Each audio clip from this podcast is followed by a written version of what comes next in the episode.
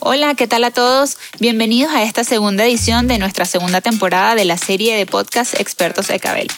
Por aquí me encuentro yo, Adriana Morantes, y nos acompaña hoy por primera vez en la conducción una persona muy especial y del equipo interno de Cabel, María Elena Chacón del área de mercadeo. Bienvenida, Mari. Hola, gracias por la bienvenida, Adriana, y bienvenidos a todos a este espacio diseñado para dar respuesta a los retos que enfrentan los ingenieros en aspectos de energía y telecomunicaciones. Recordamos que el material estará disponible 100% en línea y podrán escucharlo en las plataformas de Spotify, Google Podcast, Apple Podcast y en nuestra página web. Hoy tenemos un invitado especial que nos hablará sobre los cambios en el sector de energía para los próximos 10 años. Así es, Mari, hoy nos acompaña alguien muy especial para nosotros. Él es el director de Cabel Services, se llama Fidias Mármol, es ingeniero electricista de la Universidad Simón Bolívar y tiene más de 30 años de experiencia en proyectos de energía a nivel internacional.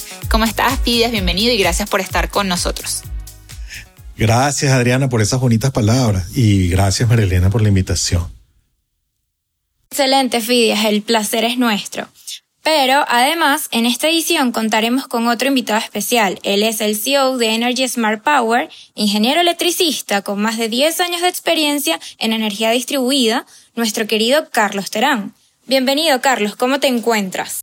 Hola, María Elena, muy bien, muy bien. Desde la ciudad de Orlando con, una, con un clima bien agradable uh, y bueno, esperando poder uh, aportar algunas ideas en, en en este pequeño espacio que nos invita y el cual me parece muy importante para el momento crucial que estamos viviendo. Ahora bien, Fidi, es una pregunta hacia ti. Eh, nosotros entendemos que existen acuerdos como la Convención de las Naciones Unidas para el Cambio Climático y también está el Tratado de París. Quisiéramos saber qué tanto estos tratados han influido o si de verdad han influido en el cambio del panorama en los sistemas de generación de energía a nivel global. Buena pregunta, Adriana. Sí, a veces uno se pregunta si realmente hay cambios, porque algunos van ocurriendo de una manera tan suave, tan fluida, que uno empieza a convivir con ellos. El primero que se me ocurre es que en el panorama de cualquier foto que uno tome hoy en el campo, van a aparecer generadores eólicos allí como algo más, ¿no? Como un elemento más del paisaje. Y si vamos un poquitico más allá, empezamos a ver parques solares aquí y allá. Eh, mucho más cercano te vas a encontrar con que en algunos centros comerciales hay fuentes de generación propia que son un tanto más eficientes que las que solían estar como backup. Y vas a encontrar también otros otros eh, cosas que son aún más cotidianas, ¿ok?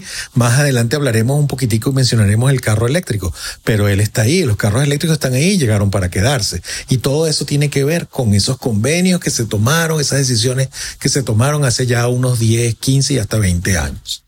Muy bien, Fidias. Ahora pensando, me acabas de comentar unos cambios a nivel macro que uno puede ver como ciudadano común, pero tú como ingeniero y como profesional este, de electricidad también, ¿qué cambios has visto en los últimos 10 años en lo que es tu carrera y en, en el aspecto técnico sobre todo? Mira, Hace unos días me llegó vía las redes una de estos clips informativos muy que, suelen llegarte pues, por diversos medios. Me llegó uno que me llamó la atención porque hacía mención a dos ingenieros que tendrían unos 10, 12 años de experiencia y fueron contratados para operación y mantenimiento de unas plantas de carbón en algún lugar del medio oeste de Estados Unidos. Como parte de los convenios, esas plantas de carbón han sido desincorporadas y ellos evolucionaron de operación y mantenimiento de aquellas plantas a unas nuevas y más eficientes plantas de gas. ¿Okay? En eso han estado unos 7, 8 años y después resulta que de 3 años para acá ahora hacen operación y mantenimiento de parques solares. Es decir, que unos ingenieros de 12 años de experiencia han vivido tres áreas de tecnología totalmente distintas dentro del, dentro del medio. No es usual cambios tan drásticos en el área de generación eléctrica, ¿ok? En nuestra, nosotros prácticamente usamos los mismos sistemas de generación desde hace 70, 80 y hasta 100 años, ¿ok? En, sin embargo, para los que estamos en este momento, estamos viviendo cambios drásticos.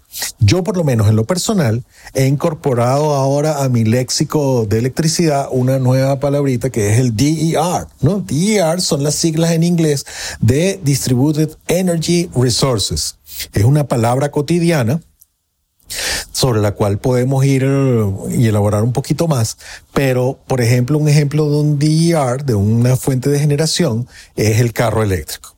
El carro eléctrico es algo que la primera tentación es verlo como algo, un elemento de movilidad. Y eso lo tenemos, lo vamos a ver, si no lo vemos en este momento, lo vamos a ver muchísimo más en los próximos años.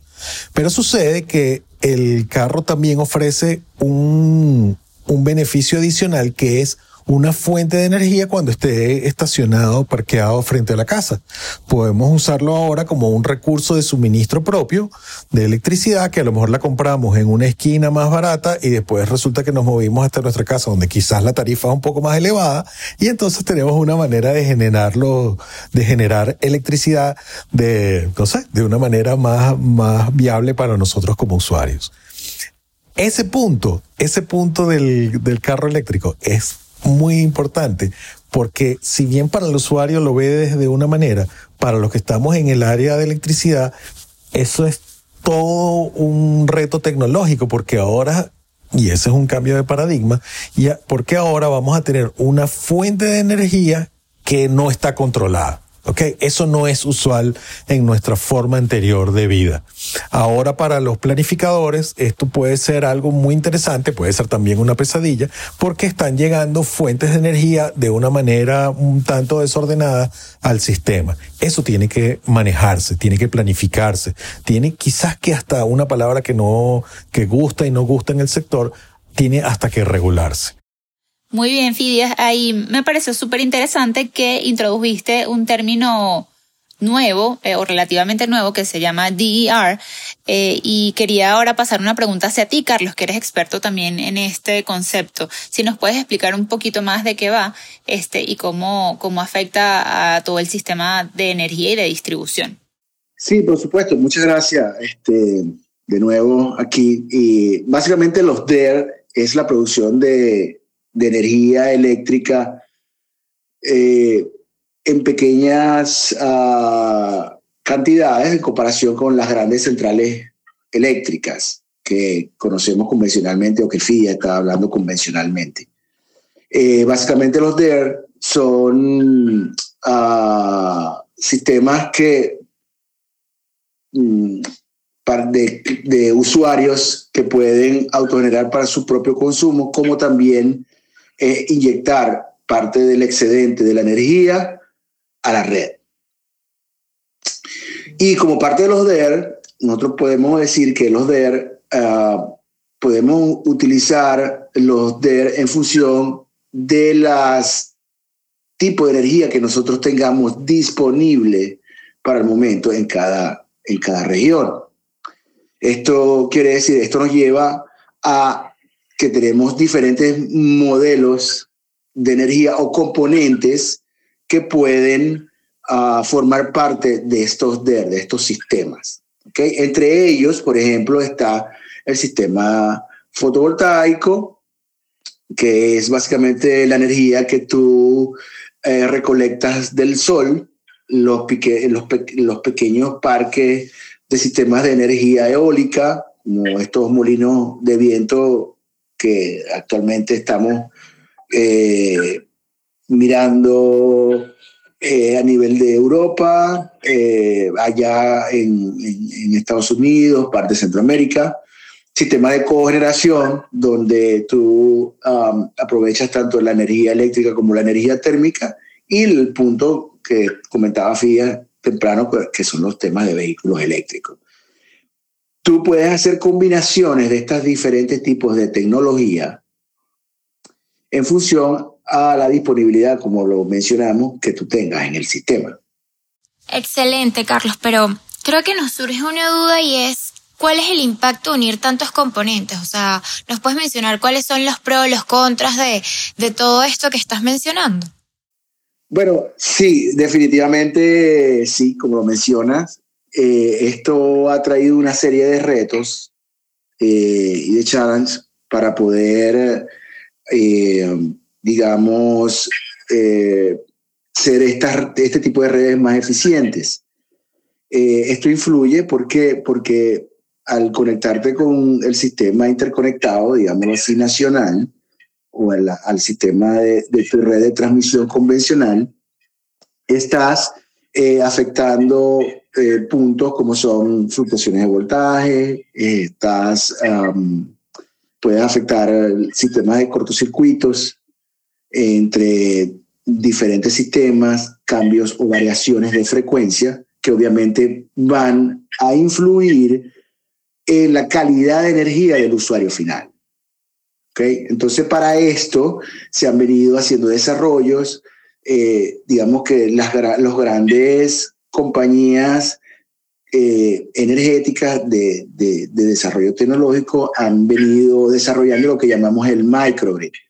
Y el microgrid no es más que unir esta serie de elementos, dependiendo, como hablamos, de qué tipo de disponibilidad tú tienes y hacer redes híbridas que a la vez se asemejen más o que tengan las condiciones óptimas de conexión hacia tu sistema interconectado o al sistema que te vas a interconectar. Obviamente, uh, dentro de, de, de, este tipo de sistema también hay un tema que no podemos obviar, que es el, las regulaciones que cada mercado, cada eh, región mantiene en función de sus leyes o de sus normas. Claro, claro, el tema leyes y normas es importante. Bueno que lo mencionas, Carlos, porque realmente ahí entramos todo un área de debate importantísima que es el de regulación versus desregulación. Y ese es un tema del cual pudiéramos hacer todo un programa en sí mismo, ¿no? Sin embargo, en este momento basta con mencionar que todos estos componentes que tú has mencionado, Carlos, tienen que tener ciertas reglas de juego para entrar en la red. ¿okay?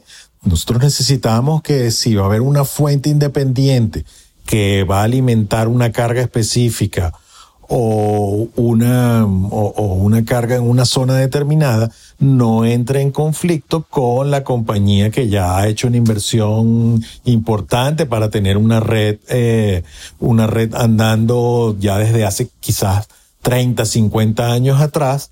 Y ahora viene este nuevo entrante con su DER, su fuente de distribución independiente eh, hacer un aporte al sistema que está recargando lo que estuvo planificado originalmente. Entonces, ciertas reglas de juego tienen que eh, observarse y tienen que manejarse.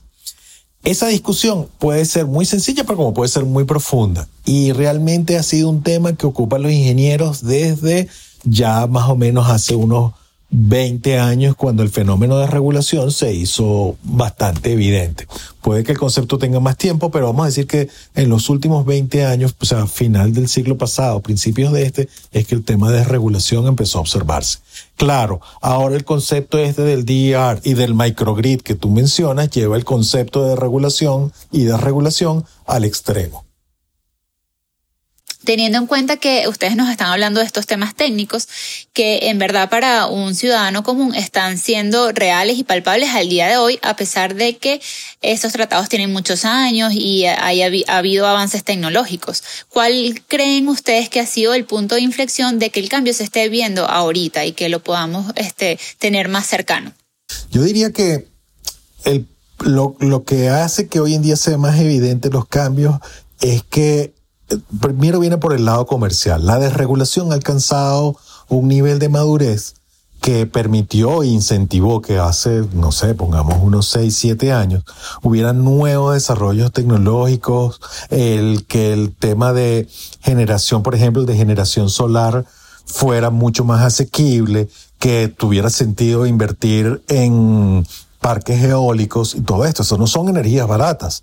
Y fue el marco desregulatorio el que dio paso a, incentivar y hacer más accesible ese, ese tipo de tecnologías. Claro, hace un pocos instantes hablamos de que había que regular ciertas cosas. Entonces es un poco del compromiso de desregular, regular, de regular.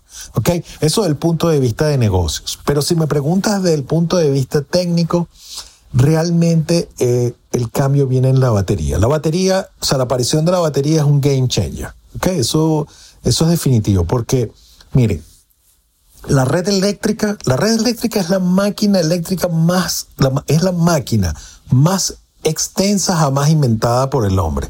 ¿Ok?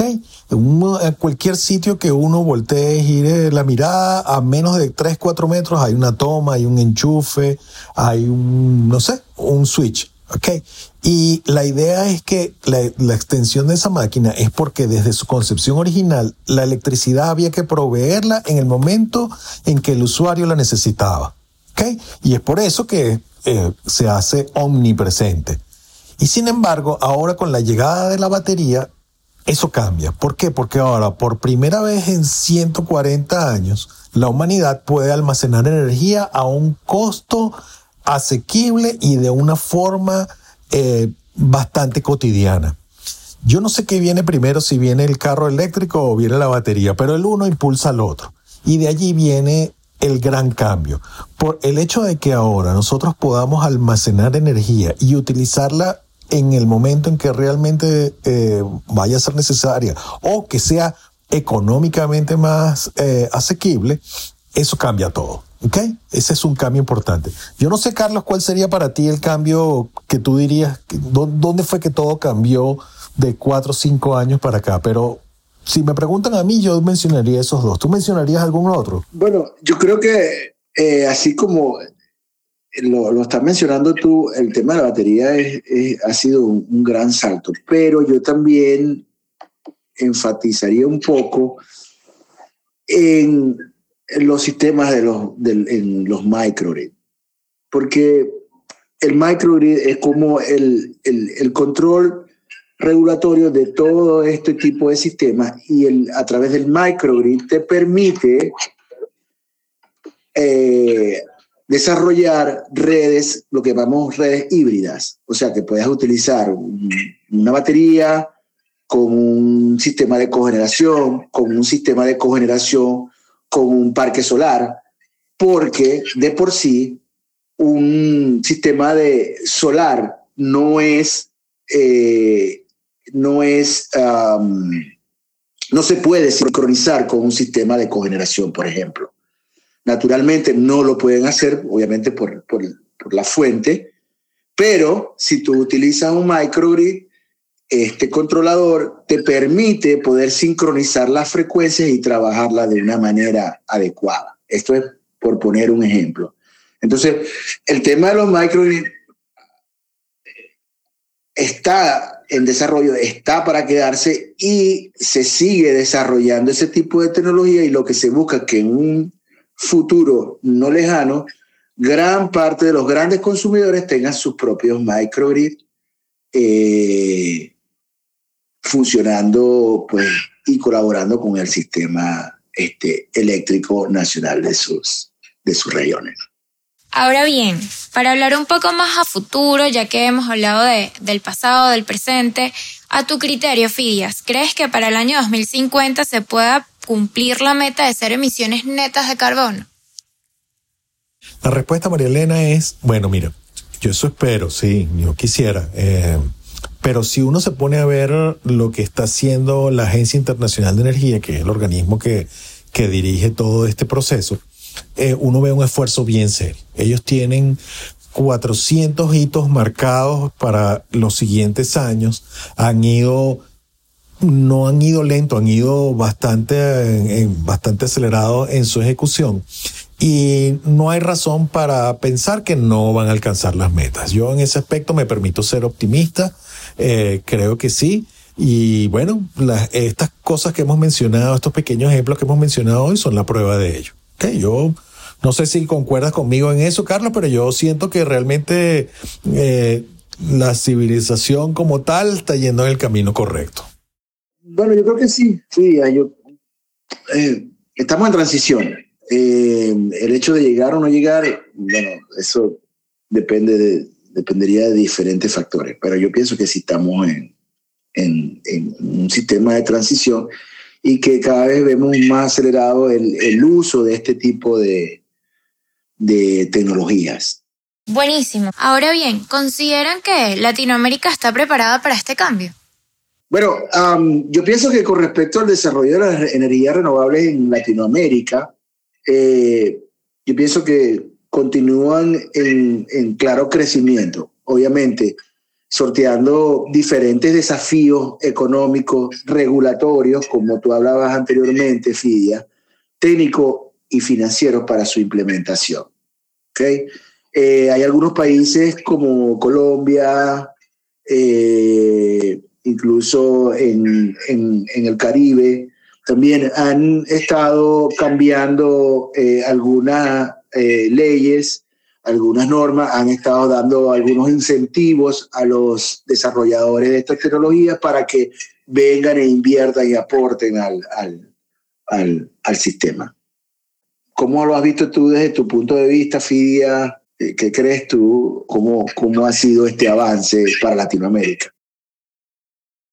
Latinoamérica, sí. Latinoamérica hay que considerar que va un poquito rezagada en el tema del desarrollo de, en, el tema de reducción de la huella de carbono.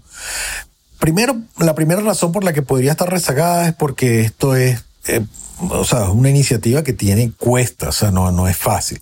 Pero por otro lado, nos podemos permitir ser optimistas porque en Latinoamérica hay otro tipo de fuentes de energía mucho más eh, viables y, amistosas con el ambiente, ¿no? Desde el tema de, generación hídrica eh, hasta el tema de que hay disponibilidad de grandes áreas extensas para el desarrollo de parques solares. También, eh, por una situación particular, la, la, hay áreas sumamente interesantes para el desarrollo de granjas eólicas. Entonces, vamos a decir que como en todo, una vez más en Latinoamérica hay mayor asequibilidad para áreas que pueden ser desarrolladas. Eso es lo primero. La segunda cosa es que al tener sistemas eléctricos tal vez un poco más frágiles y menos evolucionados, vamos a encontrar quizás barreras más bajas para la entrada de las nuevas tecnologías. No es lo mismo tratar de implementar eh, un nuevo desarrollo fotovoltaico en una red ya consolidada y madura de algún país del, de un país ya desarrollado a un área tal vez que pide, necesita y requiere nuevos desarrollos. Entonces podemos permitirnos ser un tanto optimistas con Latinoamérica, de que realmente hay espacios para desarrollar siempre y cuando el tema eh, latinoamericano es el de eh, siempre y cuando podamos conseguir los fondos, los recursos para tales desarrollos. Sin embargo, no hemos mencionado aquí, tenemos que mencionarlo, que la existencia de los bonos verdes busca exactamente eso, que se puedan compensar desarrollos más allá del hemisferio norte eh, y que en cualquier sitio o cualquier geografía pueda haber un desarrollo que compense las emisiones de otras áreas geográficas del mundo. Eh, no sé si con eso respondemos la pregunta tú, María Elena, Adriana. Yo creo que sí, la verdad estamos este, muy complacidas por su participación y muy agradecidas también que nos hayan regalado un tiempo para conversar de estos temas y, y me encanta también como la idea final siento que nos queda mundo para rato a nivel, por lo menos a nivel de energía, todavía hay esperanza de que alcancemos esas metas y que los este, hallazgos tecnológicos nos permitan allanar ese camino. Increíble edición, Adri, la de hoy. En verdad, ingenieros, les agradecemos mucho por su asistencia y esperamos nos visiten nuevamente para los próximos episodios. Gracias a ti, Mari, y también a los ingenieros que nos acompañaron. Les recuerdo que nosotros somos Ecabel, expertos en soluciones de transmisión de energía y telecomunicaciones, y pueden contactarnos por nuestra página web o redes sociales www.ecabel.net y por LinkedIn como Ecabel. Ecabel es con K y con B de bueno. Hasta el próximo episodio.